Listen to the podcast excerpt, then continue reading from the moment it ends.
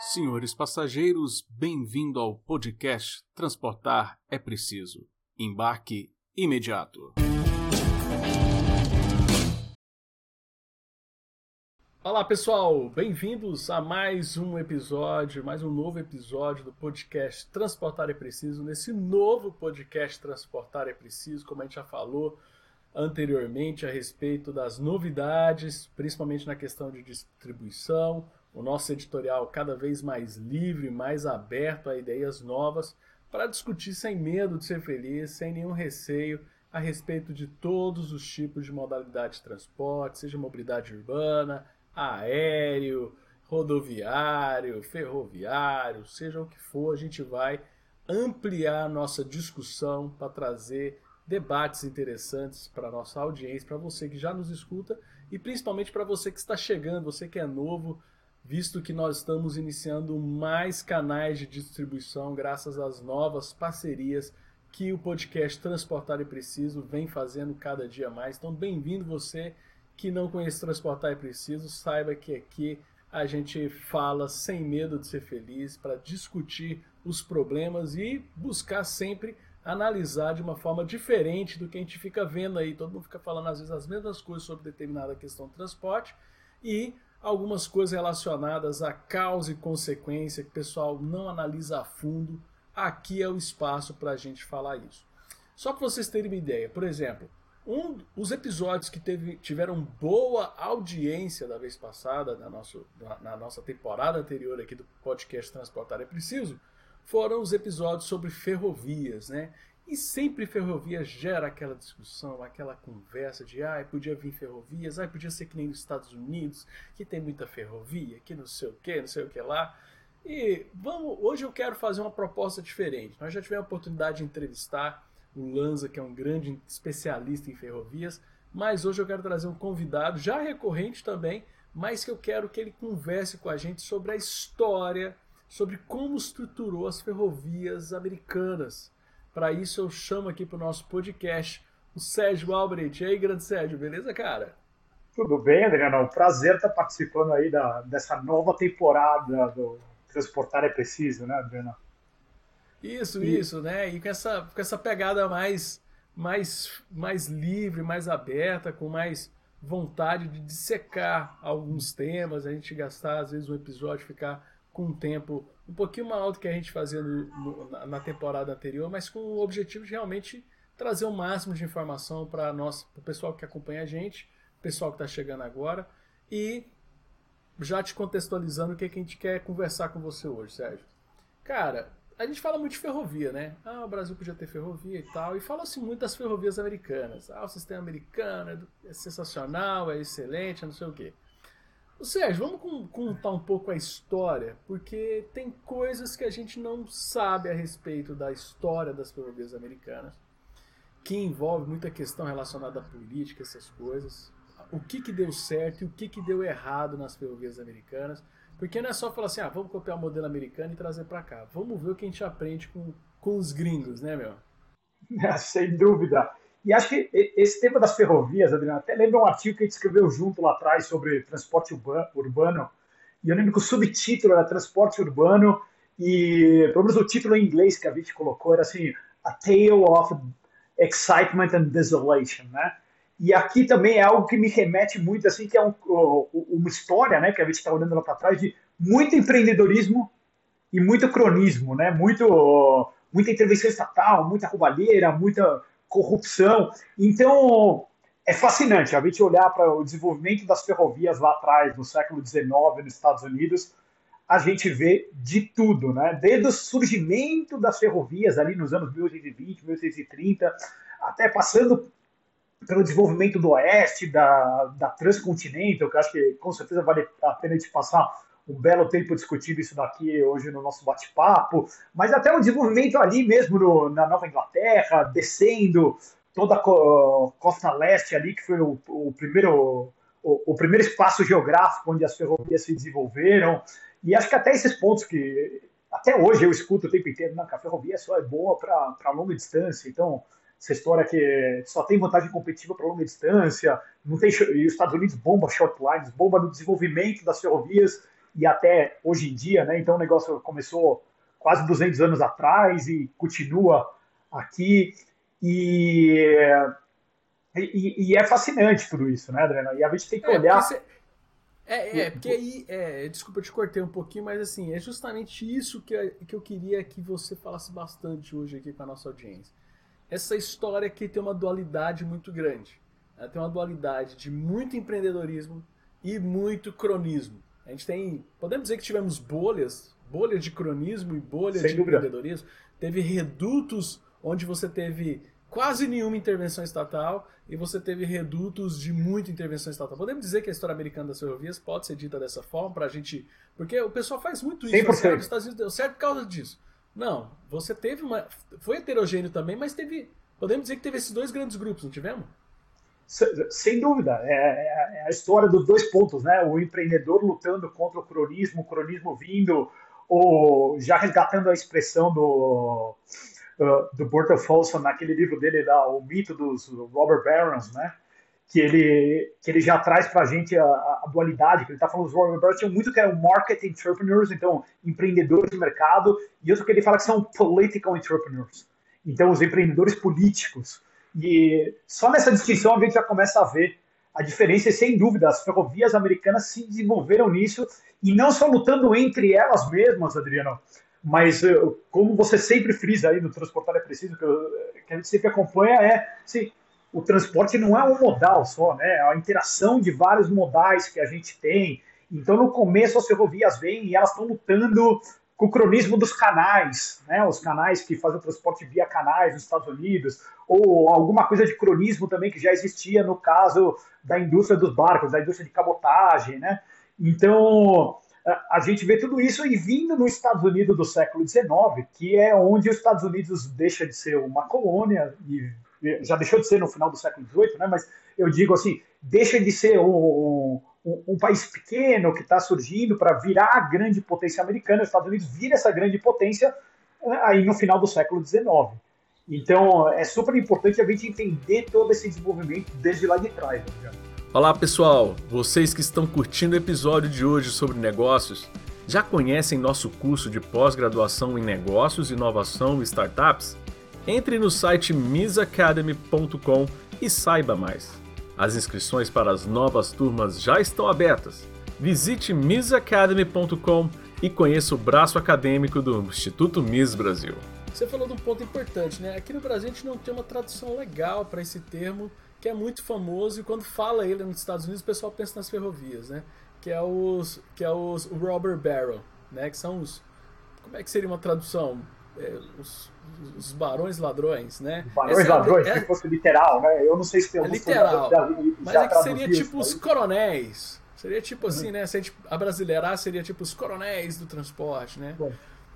Não, sem dúvida. E a, a, acho que é importante a gente entender, para entender o desenvolvimento do, das ferrovias nos Estados Unidos, é importante a gente entender o, o mínimo o que está acontecendo nos Estados Unidos no século XIX.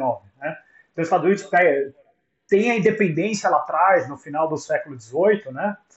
E, como a gente fala, a grande indústria americana do século XIX é a indústria do transporte, né? Primeiramente tem os canais dominando lá atrás, essa, uh, esse transporte de cabotagem muito forte, e as ferrovias, como a gente falou, elas começam a chegar nos Estados Unidos no final dos anos 20, no começo dos anos 30, dos 1820, 1830, né? É quando elas começam a chegar. E a gente começa a ter um, um, um, pequeno boom de desenvolvimento, mas tudo floresce a partir dos anos 40, dos anos 50, é quando realmente a tecnologia já está funcionando, os empreendedores já começam a achar modelos de negócio, né? E nos anos 60, no início dos anos 60 nos Estados Unidos, a gente tem aquela tragédia que é a Guerra da Secessão, então meio que a gente tem quase uma pausa do desenvolvimento empresarial nos Estados Unidos, para quem não tem noção, nós aqui brasileiros, às vezes, não temos noção do tamanho do que é essa guerra para os Estados Unidos. Eu costumo dizer para as pessoas assim: morreram mais americanos nessa guerra do que em é todas as outras guerras juntas de americanos, né? Então você pegar americanos todos os você somar a guerra do Iraque, guerra do Vietnã, guerra do não sei o que, somar todo mundo, todos os americanos que morreram, dá menos gente do que americano que morreu na guerra da, da secessão. Perfeito, perfeito. Em números absolutos, eu estou falando. Então, Caraca. morreram entre 600 e 800 mil pessoas, depende dos historiadores que você vê hoje em dia falando. Então, absoluto, o... não é nem proporcional à população, não. É, não, é mas nem proporcional. Proporcional à população hoje seria algo como morrerem numa guerra dos Estados Unidos, pegarem e morrerem quase 8 milhões de pessoas. Você imaginar a dimensão do que foi essa guerra, é uma carnificina mesmo, é algo que muda a história americana e meio que a gente tem uma pausa. Por isso, até quando a gente olha o desenvolvimento do, uh, dos Estados Unidos, a gente quebra sempre, no século XIX, a gente quebra antes da guerra e pós a guerra, né? Porque a gente tem essa pausa nesse período. E esse segundo período, no pós-guerra, né? Pós-guerra, é o grande momento de desenvolvimento econômico dos Estados Unidos. Daqui até a Primeira Guerra Mundial, né? Até 1914, 1913, se a gente quiser ir lá para trás, talvez um aninho antes, em função da criação do Fed ali, mas enfim, esse período, esses 50, 60 anos, é um período que os Estados Unidos vira a grande potência econômica do mundo. Né? Quando chega na guerra, talvez eles não sejam a grande potência política do mundo, mas eles já são a, a grande potência econômica, econômica. do mundo. Econômica. Em, em 1913. Então, e sem o, Fed, hein? E sem o Fed imprimindo dinheiro, né? Sem o, por isso que vira, né? Por isso que vira, né? Por isso que. e e, e, e essa, é, essa época é marcada nos Estados Unidos, pela história hoje em dia, como a gente escuta, tem até um seriado novo que chama aí The Gilded Age, né? Então, é, é, é, uma época que tem muitos termos pejorativos, como você falou, o, o, os barões ladrões, né, os robber barons, é a época dos robber barons, é o Gilded Age, né, Gilded que que, que a gente quer dizer é, é, é, você cobrir alguma coisa com ouro, meio, mas de uma maneira assim, de trapaça, de só mostrar a parte de fora, não mostrar a parte de dentro, né? Então, é, no imaginário, tem muito assim aquela beleza, aquela pujança econômica, mas ao mesmo tempo é a época dos grandes monopolistas americanos.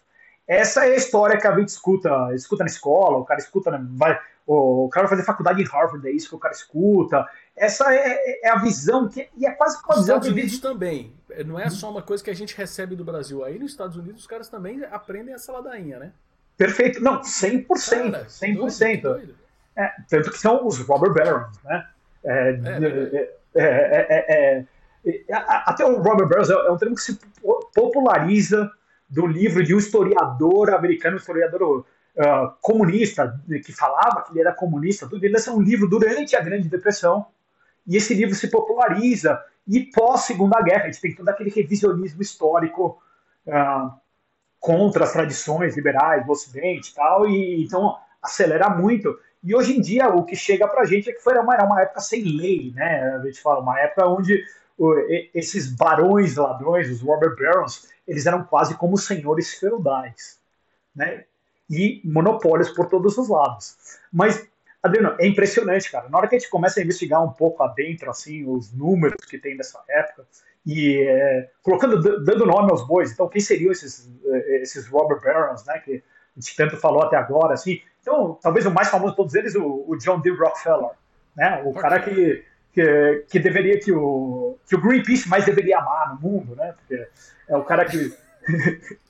o cara que impediu a morte de baleias a partir do século XIX, né? século XX é, não se mata mais baleia por causa dele, porque não precisa mais do óleo da baleia, né, velho? De maneira 100% objetiva e factual, sim, é verdade. É isso mesmo, né? Embora a indústria de fossil fuels seja altamente odiada pelo Greenpeace e por outros movimentos aí, mas assim, quem evita a morte das baleias é ele, porque a indústria da baleia era a principal indústria ali, principalmente a, a, aqui perto de Boston, aqui em Massachusetts, era a principal indústria que tinha em Nantucket, que era a indústria de caça de baleia. E a baleia se utilizava tudo, mas o principal, o, o, o principal recurso que se buscava na baleia era a gordura da baleia, o óleo da baleia, né, para iluminar as casas e as ruas. Né? Então o, o John D. Rockefeller vai lá e quem descobre como economicamente, de maneira eficiente, conseguir uh, refinar o petróleo. Até então, Adriano, se a gente olhar para trás, o petróleo é uma praga, não é nem um bem econômico, é uma praga. Quando surge lá no Texas, o gado vai lá, lambe aquilo e morre. Né? Então, uh, o petróleo deixa de ser uma praga e vira um bem econômico, talvez o bem econômico mais importante que a gente tem até hoje uh, com, com, relação à energia e a, tudo isso daqui.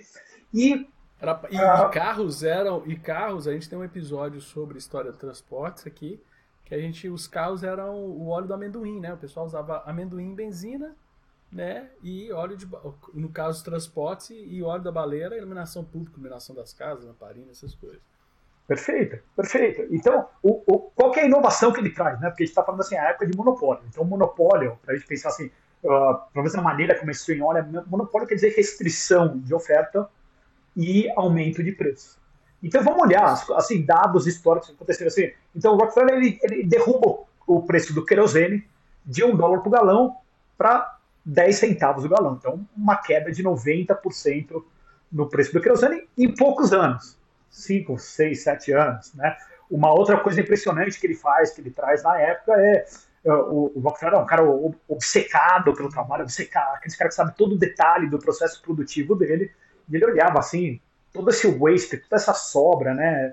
Esse lixo aqui que ele está jogando fora, não vou fazer alguma coisa com isso. O cara cria 300 produtos novos com o resíduo do processo da refinaria do querosene, né? Então, Asfalto, um monte de coisa o cara vai, vai inventando, né, meu? Maluco. Vai inventando, vai colocando. Então, assim, aumentando a produção, trazendo mais qualidade para a produção, né? E do, do Rockefeller daria para a gente fazer um episódio só, só discutindo todas as inovações que ele traz, né? Um outro cara importante que a gente sempre lembra, no caso dos Robert Barons, é o Andrew Carnegie, né? E, e, e a, a, as usinas de aço, toda, todas as inovações que ele traz para lá. E tem um dado dele que é, é impressionante.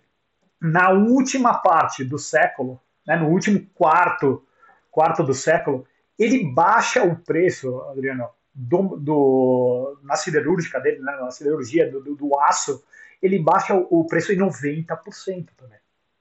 90%. Então, assim, será que esse cara era tão monopolista, assim, como estou falando, nesse sentido de restrição, né? Assim, também era o, outro, acho que é uma característica de vários desses Robert Malloy, desses grandes empresários que a gente vê lá atrás na produção, todos eles eram obcecados por eficiência dentro da fábrica, né? Obcecados por saber todos os detalhes, todos os workaholics também, né? Mas ele te traz ali, então a planta dele ali em Pittsburgh, né? Ele tinha uma planta lá que ele tinha 4 mil empregados nessa planta a planta que era considerada a melhor siderúrgica da Europa, era uma siderúrgica na Alemanha, que tinha 15 mil empregados. Né? E, para você ter noção da quantidade de inovação no processo, tudo isso daqui, o Andrew Carnegie produzia três vezes mais do que essa planta na Alemanha. Então isso significa que é, é, é com 4 mil empregados contra 15 mil empregados. Então, olha assim, é, e o, qual que é o efeito disso? Ele reduz o preço, ele reduz o preço, a gente começa a usar aço em vários outros processos produtivos, a gente pode usar para construir casas, até então as casas eram construídas só com madeira, então começa, a gente começa a utilizar para todos os lugares. Né? Uh, uh, é, e tem, tem, tem um, um, um, livro do Thomas de Lorenzo lá atrás, acho que dos anos 80, ou pelo menos é um artigo dele dos anos 80 que vira um livro, que se chama Como o Capitalismo Salvou a América, né? E nesse livro ele, tem, ele, ele, dá um dado que é impressionante, Adriano. Ele fala assim: então, nessa época que tinham 17 indústrias que eram acusadas de monopolistas em geral, né? Que, então, incluindo o Rockefeller, incluindo, incluindo o, o Andrew Carnegie e a indústria do transporte, que a gente vai conversar tal. E ele vai lá e ele olha assim, nesse momento, no, na última década do, do século, ali 1890, né? Então, essas 17 indústrias juntas, elas aumentam o output, a produção delas é 175%. Enquanto o PIB cresce por volta de 24%, 25%. Então, assim, se tinha alguma indústria sendo monopolista restringindo a produção, não eram esses caras. Né? E um outro que é impressionante, até você está falando do Fed aí, que é, uma, é um bom ponto, assim, os Estados Unidos nessa época, ele vive uma deflação de preços. Né? Os preços caem, porque a produção está crescendo muito mais do que a base monetária. Então, os Estados Unidos vive uma, uma etapa de bonança com redução de preço, que é algo que, para o economista keynesiano, é algo que não pode existir. Ah, muita né? gente, não é só keynesiano, não, a maioria dos economistas acredita que deflação é ruim, né? Então, isso é complicado, né? Mas. e, e, aí, e, o Gil Lourenço também tem um livro do mito do The Myth of uh, dos, dos Barrow, do Robert Barrows também, não tem? Tem um livro sobre não, não, e, e, e, então, esse, o, o mito do Robert Barrows é do, do Burton Fonson, que é um professor Isso. também, um, um, professor de Hillsdale College. Hillsdale College é uma das poucas faculdades dos Estados Unidos que não recebe um centavo de dinheiro público, né? E, e nesse livro, uh, no, no, livro do, do, do Di Lorenzo, e o Di Lorenzo utiliza muito material que foi, foi colhido pelo Burton Foster nesse outro livro do Mito dos Robert Barons, ele fala, então, essas 17 indústrias, né, enquanto nessa última década os preços caíram por volta de 7%, essas 17 indústrias juntas, Adriano, ou, ou, desculpa, as 17 indústrias, 15 delas têm uma redução de preço maior do que a redução de preço geral da economia. E as únicas duas empresas que não têm, assim, subiram um pouquinho o preço, mas assim, não é o aço, não é o petróleo, é assim, é castor oil. Castor é, é, é um óleo de uma leguminosa, né? E o, e o outro é a indústria de fósforos. De fósforo. Então, duas indústrias pequenas, tal, nem, nem tão relevantes assim, são as que chegam a ter um pouco de aumento de preço nesse período. Então, a gente começa a ver assim, aonde que houve né, aumento de preços generalizados e aonde que teve uh, restrição da produção e falta de inovação, Adriano. Eu, eu não consigo enxergar nisso daí no que foi que aconteceu. Né? Isso, e aí nesse balaio entra a indústria da a indústria né, do setor de ferrovias, né? De ferrovias. E aí nós temos, e aí nós temos as duas histórias para contar. Os cronistas, né, os, os que dependiam do Estado, é, os que dependiam da intervenção estatal para fazer as ferrovias acontecerem, e os empreendedores de verdade. Vamos começar com o lado ruim da história, né? Vamos começar falando aí da que... mais famosa, do, do empreendimento mais massa, que todo mundo escuta e é o pior exemplo sobre como fazer ferrovias, que é a, a Transcontinental ali. Então, a, a, a Transcontinental, Adriano, é, é, demais a história, porque até hoje, até hoje você escuta, você escuta muitos economistas, até o Barack Obama mesmo, ele dá um discurso famoso, não sei se é 2014 ou 2013, e o Barack até vira e fala, não, porque um grande exemplo do Estado empreendedor, o benefício que o, o, o Estado empreendedor traz, é a Intercontinental. Né? E daí o fato dele ter errado o nome, ter chamado Intercontinental, que seria Transcontinental, nem é um erro tão, tão ruim. Pensa assim, o cara passa todo dia fazendo discurso, falando coisas, eu, eu, eu perdoo ele ali nessa parte, né? Mas o fato dele pegar e, e, e, dar um exemplo desse como um exemplo de sucesso parece uma piada de mau gosto. Né? Parece uma piada de mau gosto. Então, para quem não sabe assim, assim, o desenvolvimento da a, a Transcontinental, é Transcontinentals, né, com S no final, então seria no plural, no plural, que é toda essa ideia. Então, assim, quem olha o mapa do, do o mapa ferroviário dos Estados Unidos até hoje, você vai olhar assim, o leste é lotado, parece que a minha filha de 5 anos rabiscou o mapa inteiro assim, de tanta linha de trem que tem de um lado para o outro, né? Enquanto que o oeste, nessa época, a gente tem que pensar em 1849, é quando começam a exploração do oeste americano. Né? Começa de maneira tímida no começo, depois as pessoas vão acelerando e tal. Então era toda uma grande imensidão, algo inexplorado. E uma viagem de um lado para o outro demorava mais de seis meses, Adriano, nessa época. Né? Uma viagem por terra, né? Tô falando. Então tem muito dessa. Oh, a precisa criar uma ferrovia para levar o desenvolvimento para lá. Né? Então, uh, até o nascimento da Transcontinental, é um nascimento corrupto, a gente vai ver lá, o que acontece. Então, em 1862, o que está acontecendo em 1862 nos Estados Unidos, Adriano? A gente tem a Guerra Civil, a gente está no meio da Guerra Civil. Né? Então, um grupo de empresários que, que, que, que eram chamados os, os, grandes, os quatro grandes, né, The Big Four, de empresários de São Francisco, entre eles o fundador da Universidade de, Stanford, então Leland Stanford, que chega a ser governador da Califórnia, posteriormente, tudo, eles, eles faziam um lobby e eles vão lá e eles batem na porta do senhor Lincoln, né? E o Lincoln, para quem não sabe, é, é, um cara que cresceu ali no estado de Illinois, né? Onde está Chicago e que fez carreira antes dele ser presidente. Ele fez carreira como lobista da indústria do, das ferrovias e eu diria que não uh, não, não por acaso não, não por acaso eles foram bater na porta dele, né? E então ele aprova, em 1862, no meio da Guerra Civil, ele aprova uma série de dinheiros e o, o, o nascimento dessas transcontinentals. Né? Era transcontinentals porque era mais de. Era, é, tipo assim, a gente quando fala em transcontinental, a gente pensa numa cortando os Estados Unidos ali no meio. Mas a ideia era ter mais. Era para ser umas três, não era isso? Perfeito. Tinha um projeto de uma que iria pelo norte dos Estados Unidos, ali quase perto da fronteira com o Canadá, né? E outra indo pelo sul, tá? Que eventualmente hoje em dia existem essas linhas, mas na época a única que decolou foi essa do centro. E, e é importante até falar como ele montou, né? Então, diz a lenda que o, o, o lobista lá do, do, dos Big Four chega para ele e fala assim: pessoal, boa notícia, excelente aqui, o Lincoln aprovou o nosso projeto e aprovou que nós vamos fazer o projeto. Os caras começam a celebrar tal. Ele falou assim: ah, mas tem, tem uma questão, tem um catchzinho aqui. Tinha um outro grupo lá fazendo lobby também pela mesma coisa. Né? Então a gente tem que construir. A, a, a, vão existir duas ferrovias. Né? Uma vai estar saindo de Omaha em direção a Sacramento e a outra saindo de Sacramento, que vai ser a nossa, em direção a Omaha. E a gente tem que se cruzar no meio e a gente vai se encontrar em algum momento. Então, assim, quem construir mais vai ganhar mais uh, nesse período. Foi por quilômetro. Foi por quilômetro. Vai construindo, é... quem construir mais chega na outra primeiro. Perfeito. Acaba... Então, quem for mais eficiente, entre aspas, essa é a desculpa, mas ao mesmo tempo você tem mais grupos de interesse, cada um pegando. Uma regulação inteligente, né, Sérgio? Uma é. regulação é. inteligente, o Estado o, consegue pensar o, em coisas boas. Né? Uma... Não, sem dúvida. E daí, Adriano, cara, é impressionante na hora que a gente olha, esses caras eles recebem um subsídio de construção por quilômetro, né, por milha, no caso deles. Né?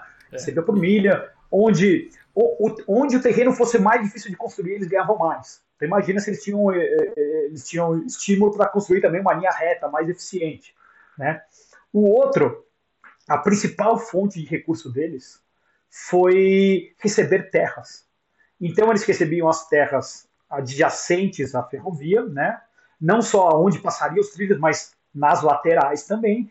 E a ideia é que era com essas terras, eles podem vender essas terras e criar a sua própria base de consumidores. Né? Então, aqui já veio um, um, um, problema gigantesco. Né? Primeiro, Adriano, assim, o tamanho, a quantidade de terras que esses caras receberam né? Na, nos três projetos das três transcontinentais, assim, o, o, os, os, números que eu tenho acesso assim, são números que são assim, é quase o tamanho do estado do Texas inteiro. O estado do Texas é, o, é um estado gigantesco. Só, só perde para Alasca, eu acho. Né? É, então, assim, o tamanho da Califórnia, o tamanho do Texas, tá, só é menor do que Alasca. Para as pessoas que não têm ideia, assim, o, o, o, o quão gigantes são esses estados, assim, é o tamanho do país da Alemanha, quase. Caraca. Entendeu, Adriano? Essa foi a... uma Alemanha, eles ganharam uma Alemanha. E foi assim, foi terra desapropriada, né? O governo foi lá, desapropriou. Então, tipo assim, o cara tinha acabado. Pra quem tá vendo a gente, imagina aquele cara lá no Velho Oeste que conseguiu chegar lá e ter a terra dele. Quando ele conseguiu, o Estado foi lá e desapropriou dele, porque tinha Perfeito. que ferrovia. Perfeito. E daí, como que a gente vê isso na literatura e até nos filmes, né? A gente vê o malvadão, o empresário vindo e derrubando os caras, tirando os caras da frente, né? Desapropriando eles. Mas ele está fazendo isso com a ajuda do exército americano. E a gente tem que pensar, é um exército. É, e é um exército americano que após a guerra civil não tem o que fazer. Então, eu não tenho o que fazer, o que eu vou fazer? Eu vou ajudar as ferrovias a desapropriarem as pessoas. Então, é onde a gente começa a ter muitos conflitos com os índios, é onde a gente começa a ter muitos conflitos até com algumas dessas pessoas que desbravaram o oeste, tinham montado uma fazenda, perderam. Então, é, é uma corrupção pura. Mas acho que é, nada ilustra. Ah, e logicamente eles recebem. É, financiamentos a taxa de juros zero. Né? A gente nunca viu isso no Brasil, nunca viu isso nos Estados Unidos, né? sempre acontece isso. Devia ter um tipo do BNDES deles lá na época, que dava financiamento a custo zero também. Né? E o, o, desperdício é tão grande, tão grande, Adriano, que o, o engenheiro-chefe da Union Pacific, né? a Union Pacific é a que saía de Sacramento e ia até é, ia em direção a Omaha, essa que pertencia mesmo a, a, ao Leland Stanford. E ele, quando acaba, ele fala assim: é, tudo isso daqui é um needless waste. Né? Então a gente jogou dinheiro fora, gastou, foi um desperdício gigantesco sem necessidade nenhuma, né? Tanto que quando é concluída a ferrovia, boa parte da ferrovia é refeita nos próximos 5, 6 anos e a ferrovia vem a falir logo em seguida sei lá, todas essas e teve, questões. E, teve, e, tem a história curiosa do encontro, né? Elas demoraram para encontrar, os caras desencontraram e continuaram fazendo para ganhar mais milha. É verdade essa história mesmo ou é só treta? É, essa história, Adriano, que é, é, é demais. Os, os, caras são muito de fazer marketing, né? E daí fizeram, tem até hoje um símbolo de marketing. É, é pino o do ouro. O pino, o pino ouro, de ouro, é um pino bonito de ouro, tudo. E então, teoricamente, elas iam ter que se encontrar, duas estradas, parar em algum local, né? E Só que os caras pegaram e continuaram indo. E um consciente do outro, e eles continuam indo por volta de 250 milhas, Adriano. É um ano de trabalho que esses caras estão indo. Caraca. Em alguns momentos. Então, se, se, se, você vai. Porque aonde foi o ponto de encontro final, né? Que uma hora e o Ulysses S. Grant, que é o presidente nessa coisa dos Estados Unidos, em 69, ele fala assim: para essa palhaçada que, que vocês estão fazendo? Estão de piada aqui comigo. Então ele escolhe um ponto, que ali é o norte de Salt Lake, no estado Ele que fala, é aqui que vai ser e pronto, vocês têm que vir para cá. É, aqui que vai ser e, e, e vai para lá. Mas os caras já estavam indo em paralelo um ao outro, e tinha momentos que os caras estavam a 50 pés, o acampamento de trabalhadores de um lado com os trabalhadores do acampamento do outro a 50 assim, pés de distância. Não é porque não tinha GPS. Eles sabiam que estava fazendo rolo. É, é. Não, não, não dá nem para falar assim, ah, eles não tinham GPS, então não sabiam, estavam passando por trás da montanha. Não, não, não. A 50 pés, como os caras não sabiam onde estavam um e outro? Só estavam lá para estar tá coletando, coletando subsídios, coletar, coletar tudo que eles tinham que pegar, né? E, e isso é impressionante. Você vai no, no museu lá, que tem em Utah, disso daqui, tá lá, as claras, todo mundo, eles falam, você pode andar pelos trilhos, os trilhos de um lado, os trilhos do outro, assim, não é o que assim, oh, é uma teoria da conspiração que você acha num livro, num esquisito, numa nota de rodapé, não, assim, é, é algo altamente público, mas é dado como só um, um erro que teve no projeto, né? Então, uma pequena gafe, uma pequena gafe. Uma pequena, pequena gafe. Então aqui a gente começa a ver que onde o, o, o governo americano entrou para financiar indú a, a, indústria do, da, das ferrovias, foi onde a gente teve problema, Adriano. Quando a gente volta lá para o leste americano, o desenvolvimento no leste, né? E é, é, é, engraçado a gente ver os argumentos, né? Então, os argumentos lá atrás, o, o Martin Van Buren chegou a ser presidente, no, lá, acho que nos anos 30, ele é governador ainda de Nova York, ou prefeito da, da cidade de Nova York, não lembro bem o certo mas ele está junto com o lobby dos canais. Os canais é, um, é, é, uma indústria que recebeu muito subsídio estatal desde o começo, né? E eles falavam assim: não, não, não dá, vai gerar desemprego. Se a gente colocar isso daqui, vai gerar desemprego. Se a gente colocar isso daqui, essa tecnologia não é natural, onde já se viu algo andar a 15 milhas por hora. Então são argumentos que a gente vê parecido hoje em dia, quando surge uma indústria disruptora, a gente escutava em contra as ferrovias lá atrás. Então por isso que eu falo assim, no começo, elas agiram contra a força do Estado, né? contra o apoio do Estado, contra todo mundo que vinha lá atrás. Né? E até uma coisa que fala. Tivemos, aí, nós tivemos, aí, aí, aí, nós tivemos a outra visão, né, Sérgio? A visão do, das ferrovias empreendedoras de fato, de empreendedores que existiram nos Estados Unidos, que fizeram modelos de negócio usando ferrovias e ganharam muita grana e prestaram um serviço de excelente qualidade, não foi? prestaram serviço de excelente qualidade e trouxeram muitos serviços muito legais, muita inovação a gente vê. E, e até aqui, Adriano, acho que o pouco que falo é assim que, que é engraçado, né? Que em geral, quando uh, os economistas, né, principalmente os, os economistas mais neoclássicos, assim, eles, criam um modelo e às vezes eles nem param para checar o que foi que aconteceu na realidade, né? E acho que o exemplo mais claro que a gente tem é o caso dos faróis do mar, que sempre foi dado como exemplo de bem público gigantesco. Daí, quando o Ron foi lá atrás e foi investigar tudo o que aconteceu, os faróis do mar surgiram todos de maneira privada lá atrás. Né? Então, e, e, e, nas ferrovias é algo que a gente escuta também, Adriano, o tempo inteiro, que é também é um monopólio natural, né? É impossível a gente ter duas linhas de trem competindo uma com a outra. E o que, que a gente olha lá atrás, e a gente vê nos Estados Unidos, assim, a maioria das cidades americanas, Adriana, a grande maioria delas, elas têm dois trens, duas linhas competindo entre elas. St. Louis para Atlanta, em um momento do tempo, chega a ter 20 linhas competindo uma linha com a outra. E todas elas tendo que fazer acordo com o fazendeiro, que quem queria passar a, a, linha de trem, não é que eles estavam recebendo esses benefícios, igual a gente tem na Transcontinental, que eles usam o domínio eminente, né, para desapropriar as terras, tudo isso daqui. E a gente vê esses caras. E o que, que a gente vê com as tarifas, né? As tarifas caindo ali ao longo do, da, da, segunda metade do século, né? No pós-guerra, as tarifas caindo entre 80% e 50%. Tanto no transporte de passageiro quanto no transporte de cargas. E a gente vê isso assim em todos os lugares. Né? E, e até assim, a, alguns exemplos legais que a gente vê, a gente olha ali Chicago e Pittsburgh, e Nova York e, e Chicago, né? Então, com o, um deles tinha duas linhas, o outro só tinha uma linha. Então, qual que cobrava o maior, a maior tarifa? A gente vê onde não havia competição, as tarifas eram mais altas. Onde tinha duas, três tarifas, as tarifas eram muito mais baixas, né? E foi nesse ambiente que o Vanderbilt, né, o Cornelius Vanderbilt, investe como grande desenvolvedor das ferrovias.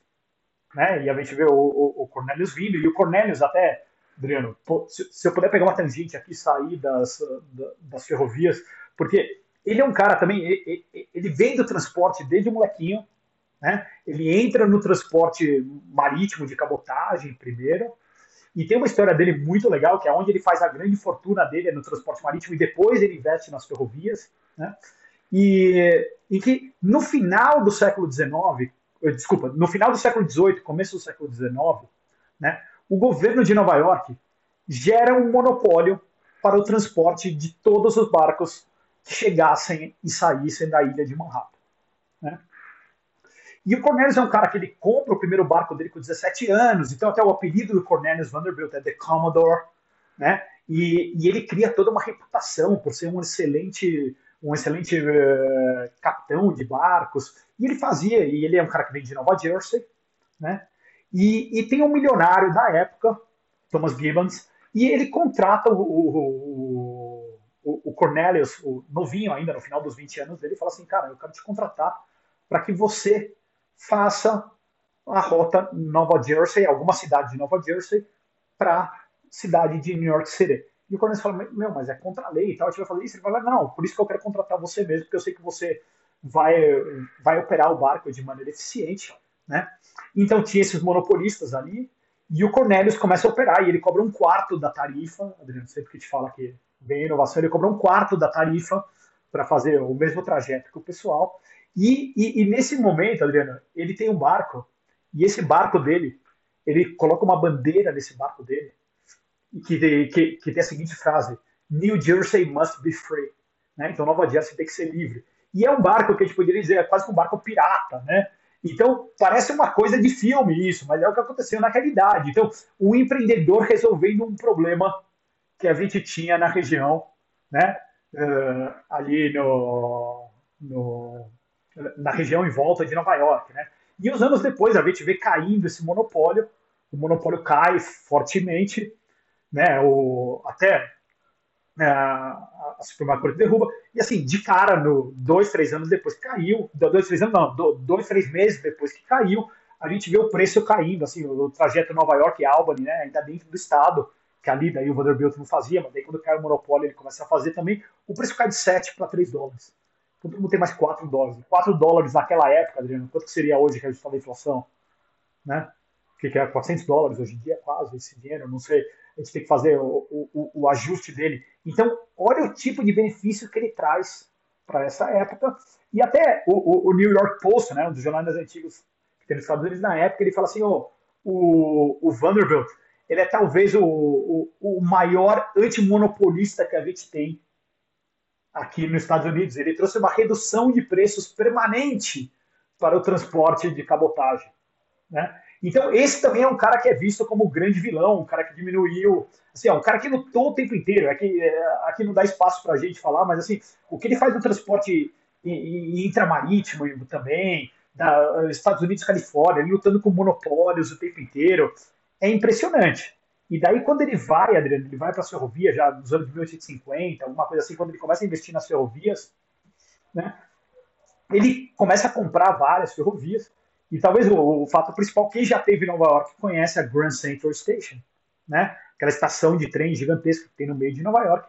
Aquilo não foi construído pelo poder público, aquilo foi construído pelo próprio Vanderbilt, que ele compra várias linhas ali perto, ele vai unindo e chega no centro de Nova York. E, e aquelas coisas né, que a gente vê. Primeiro que é, é, é uma estação bonita, não é a estação mais bonita do mundo, mas é uma estação bonita. Então, diferentemente de uma estação de trem, uma estação de ônibus criada pelo governo, que no dia que ela deixa de ser funcional, ela vira lixo, né? aquela se deixar de ser funcional amanhã, ela vai virar um shopping, vai virar alguma coisa, porque é um empreendimento bonito que vai ficar para a história, e já ficou para a história. Né? A gente está sempre tentando utilizar, a gente, eu digo enquanto civilização, está né? Tentando utilizá-la o tempo inteiro. E então ele constrói aquilo e o prefeito de Nova York, as pessoas, os grandes empresários de Nova York na época chegam, os políticos, quer dizer, falam assim, cara, você tá louco. Você vai criar Grand Central Station aqui em cima, porque a cidade ainda não chegava lá em cima, né? E, em cima, que hoje está no meio. E ele fala assim: não, não, aqui vai ser a região central, é para onde a gente vai, vai crescer. Na ilha, crescer, é, na ilha a gente tem esse espaço limitado, vai ser aqui. Então você vê até a visão do cara sendo uma visão correta, né? O, o, empreendedor ele erra também, né? Mas nesse caso ele, ele faz um, um empreendimento correto, enquanto quando ele tiver as coisas estatais são sempre uma tragédia, Adriano. Então o Vanderbilt é uma figura que ele, ele desenvolve o transporte nos Estados Unidos nas duas pontas, né? Nas duas pontas, eu quero dizer, tanto no transporte de cabotagem quanto depois a gente vai ver nas ferrovias. Né? E Adriano, mas ele não é tem, nem... mas tem, mas tem um outro personagem que eu queria que você falasse, que é para mim assim, eu não conhecia, você foi o primeiro cara a me falar dele depois que eu fui achar material, é o James Hill, né? Cara, então, isso que é impressionante. A gente falou de alguns Robert Barons e acho que todos eles têm alguma uh, uh, alguma marca esquisita na vida deles. Em algum momento eles até sentaram, deitaram na cama junto com o governo, embora em outros na maioria do tempo eles estão lutando contra uh, as criações de monopólio, os subsídios estatais, mas todos eles têm alguma coisa. Mas tem um personagem que é pouco conhecido, até.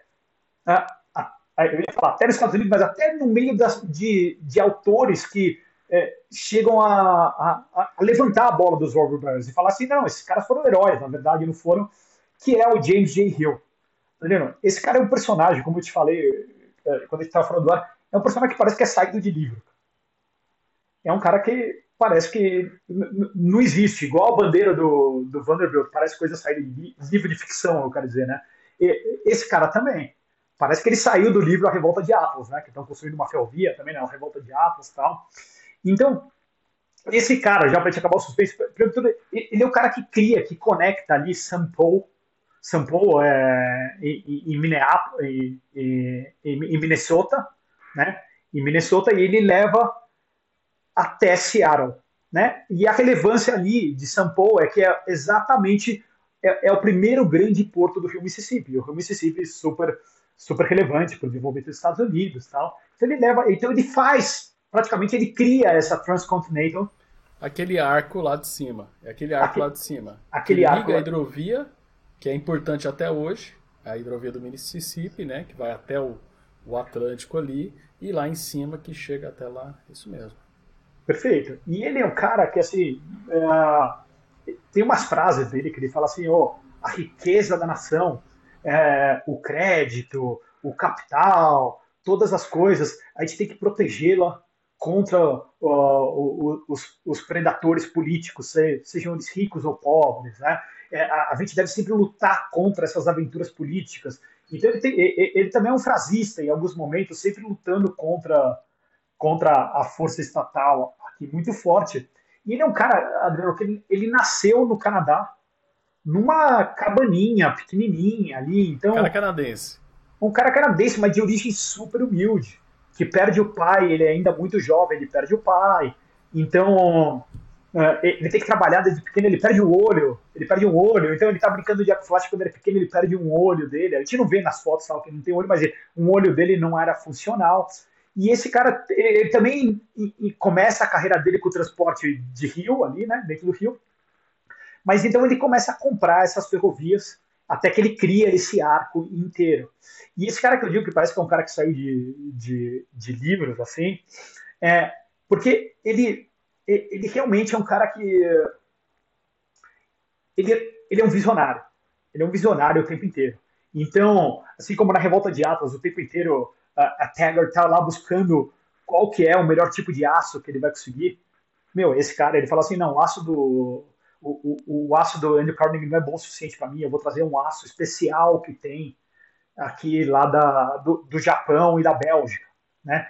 E os trilhos dele, Adriano, enquanto a gente falou que os trilhos da Transcontinental lá, que vai no meio, dois, três, quatro anos depois já estavam sendo refeitos, ele tem trilhos dele que estão em operação até hoje, né? Então olha a qualidade. Caraca, até hoje tem, tem trilho, ferro que ele colocou, aço ali que ele Aço, assim o log, a madeirinha, é a madeirinha que ele colocou, porque o cara estava sempre obcecado por construir coisa de qualidade, que fosse perdurar, que não fosse dar custo de manutenção, né? Ele tem uma frase famosa também que ele fala assim: para mim não importa as vistas bonitas das Rocky Mountains, né, das montanhas rochosas americanas.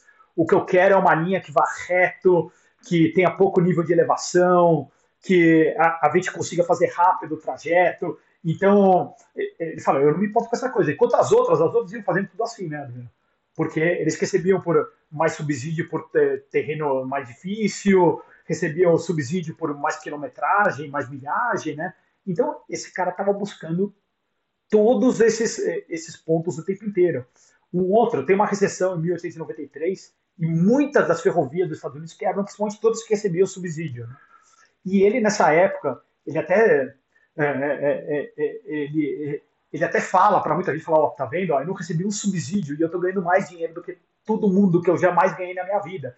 E é uma época que ele começa a importar da Europa, ele está importando gado, ele está ele tá importando sementes, ele, tá, ele, ele cria até pesquisa e desenvolvimento em geral também é outra falácia econômica que só o governo tem que fazer, né? Então ele cria fazendas experimentais para testar métodos produtivos novos, Adriano. Então, porque, pensa, na, na Europa, como pra que era... Para ele habitar ali, para ele criar clientela de fato na, na, às margens da ferrovia dele, que, por sinal, as terras, diferente dos, dos verdadeiros robber barrels que ganhavam a terra desapropriada, ele comprava a terra, né? Ele comprava a terra para pôr o trilho dele em cima e ele dava a utilidade ali com essas ele fazendas. comprava terra para colocar o trilho dele em cima, ele fazia acordos com fazendas, queria passar também, precisava arrendar às vezes alguns pedaços e tal, mas ele comprava terras para dar para colonos. Então, um dos motivos que a gente tem tanta gente da Escandinávia, ou de origem escandinava, ali no norte dos Estados Unidos, é em parte porque ele importou muita gente. Ele falava, pessoal, vem para cá, eu te dou a terra, e te dou o gado, e te dou as sementes né? E ele criava todas essas fazendas experimentais, porque enquanto na Europa a gente tinha muita gente, pouca terra, aqui a gente tinha uma agricultura, uma pecuária diferente. Muita terra, pouca gente. Então, como que eu vou conseguir adaptar os processos produtivos? Ele está fazendo processos produtivos. Ele é um cara que ele tem, ele tem uma importância gigantesca na geografia dos Estados Unidos. Então, ele descobre uma passagem pelas rochosas, Adriano, que é uma passagem que era algo que era quase que mítico. Então, lá no começo de 1984, 1985, não lembro a data certinha, quando Lewis e Clark vão explorar o trajeto pelo Oregon, eles falam que existe uma passagem pelas rochosas. E como James J. Hill era obcecado por eficiência, não queria ter elevação, o mínimo de elevação possível, ele contrata um engenheiro, e esse engenheiro até chega a ser engenheiro-chefe do canal do Panamá, tal, mas é, enfim, outro papo, e ele acha essa parte aqui até então, nos últimos 100 anos dos Estados Unidos, não tinha sido encontrado. E todo mundo achava assim que Lewis e Clark tinham viajado, que tinham escrito algo que não existia na realidade, era uma licença poética deles. Então, ele descobre partes da geografia americana que não tinha sido descoberta antes. Caraca, olha que massa. Né? Então, é, e o, último ponto, logicamente, chega em 1906, né? e a gente tem o, o fatídico Hepburn Act né, que muitos historiadores, muitas pessoas no meio do transporte falam da importância do Hepburn Act. Né, e o que, que, é isso? É, é, é, é, um ato que tem do, do é, é, quando a gente começa a ter as políticas antitrust nos Estados Unidos, as políticas de competição, tudo. E aí e o Hepburn impede que preço seja diferenciado. Perfeito, que ele faça discriminação, de, isso mesmo, e, e peça que ele faça discriminação de preço. Então, Adriano, isso é tão, ele é tão relevante que ele, esse, o que, que ele está querendo desenvolver? Ele está querendo desenvolver o, o, o, comércio com o Oriente. Então, boa parte do comércio americano, se você virasse para ele e falasse assim, cara, eu quero exportar algodão para o Japão, para a China, para onde quer que seja, ele fala, beleza, então eu vou te dar um preço mais barato, porque eu estou querendo desenvolver esse canal para daqui a 10 anos, 15 anos, eu ter um fluxo gigantesco. Né? Então, ele realmente ele gerar, ele dava tarifas diferenciadas para quem fosse exportar. Né? Não, não fosse de trilho até o Japão, mas chegava ali no porto de Seattle e dali do porto de Seattle saía, né? E não, daí o Hepburn Act proíbe isso. Tanto que se você pegar aí, eh, quem estiver escutando aqui, tiver interesse de ver, olha, olha os dados americanos de comércio internacional com a Ásia, ali por volta de 1906, e você vai ver que despenca. Despenca nessa época. Despenca porque o James Hill fala assim, tudo bem, também não posso ficar oferecendo tarifa de graça para todo mundo, né? Então, como eu não posso oferecer tarifa de graça para todo mundo, eu tenho que cobrar minha tarifa normal de todo mundo, inclusive desses caras. Não era mais economicamente viável para o cara exportar. Então, você vê que ele é um cara que ele sofre o tempo inteiro com, com ação estatal. Né? E ele e, e, e, ele floresce, as ferrovias dele florescem, são as mais rentáveis, são as melhores, tudo. E ele totalmente fora desse subsídio, não pegando um centavo de subsídio, inclusive lutando o tempo inteiro contra o, os outros lobistas né, que estavam fazendo. Então, ele, Adriano, eu, eu digo para todo mundo, James J. Hill, investiguem quem é esse, esse cidadão aí, porque é, é, é o...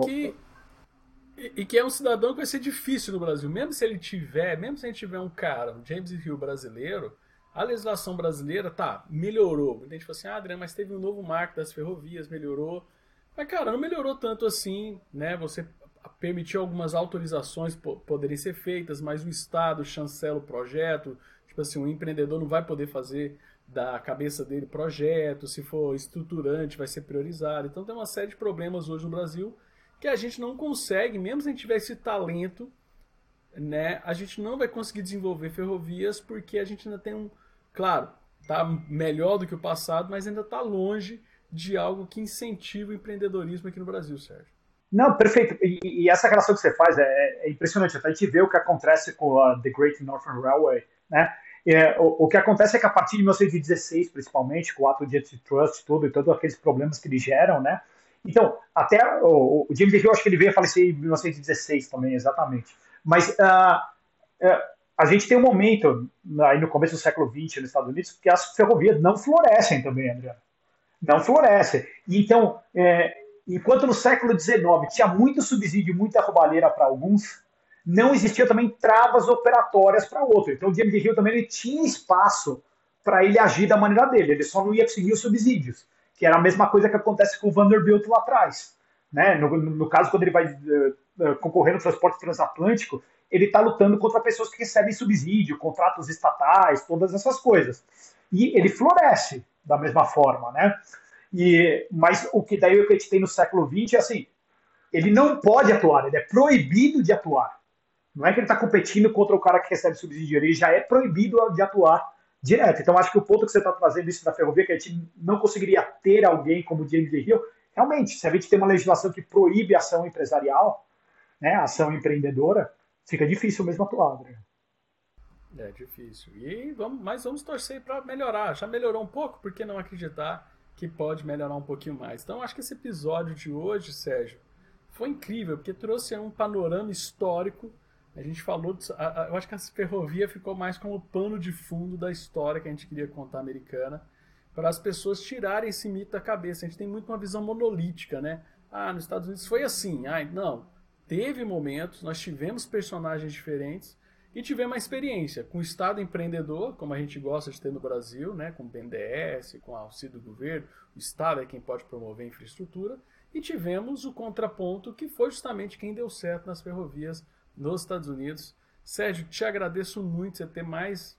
Eu sei que você é um cara muito corrido, mas conseguiu arrumar um espaço na agenda aí para falar aqui no nosso podcast mais um pouquinho. Muito obrigado, sua participação enriquece muito porque sai um pouco aí do senso comum que a gente tem. Valeu demais você ter vindo participar aqui conosco, cara. Ah, sempre um prazer estar com você, Adriano. Sempre um prazer poder apresentar aí essa história tão bacana que tem do, do empreendedorismo, das ferrovias no século XIX nos Estados Unidos e a, e, e a, gente vê que muitas dessas coisas que as pessoas falam que, que, que só funcionam dessa maneira, essa visão monolítica e até essa visão estática, na verdade, vamos olhar um pouco para trás para a história e ver que realmente não foi assim. Eu não estou falando que a gente consegue criar teoria olhando para a história, mas a gente consegue olhar para o passado e ver tem alguma coisa errada quando me falam que não existe espaço para ação empresarial e a gente teve tanta gente com tanto sucesso na ação empresarial aqui no passado. Né? Isso aí, show de bola. Gente, é isso aí, finalizando o episódio de hoje. Continue conosco, mais episódios virão, porque aqui não pode parar. O, e lembre do nosso aí, da nossa chamada de sempre que transportar é preciso e que o embarque é imediato, galera. Valeu, forte abraço, tchau, tchau.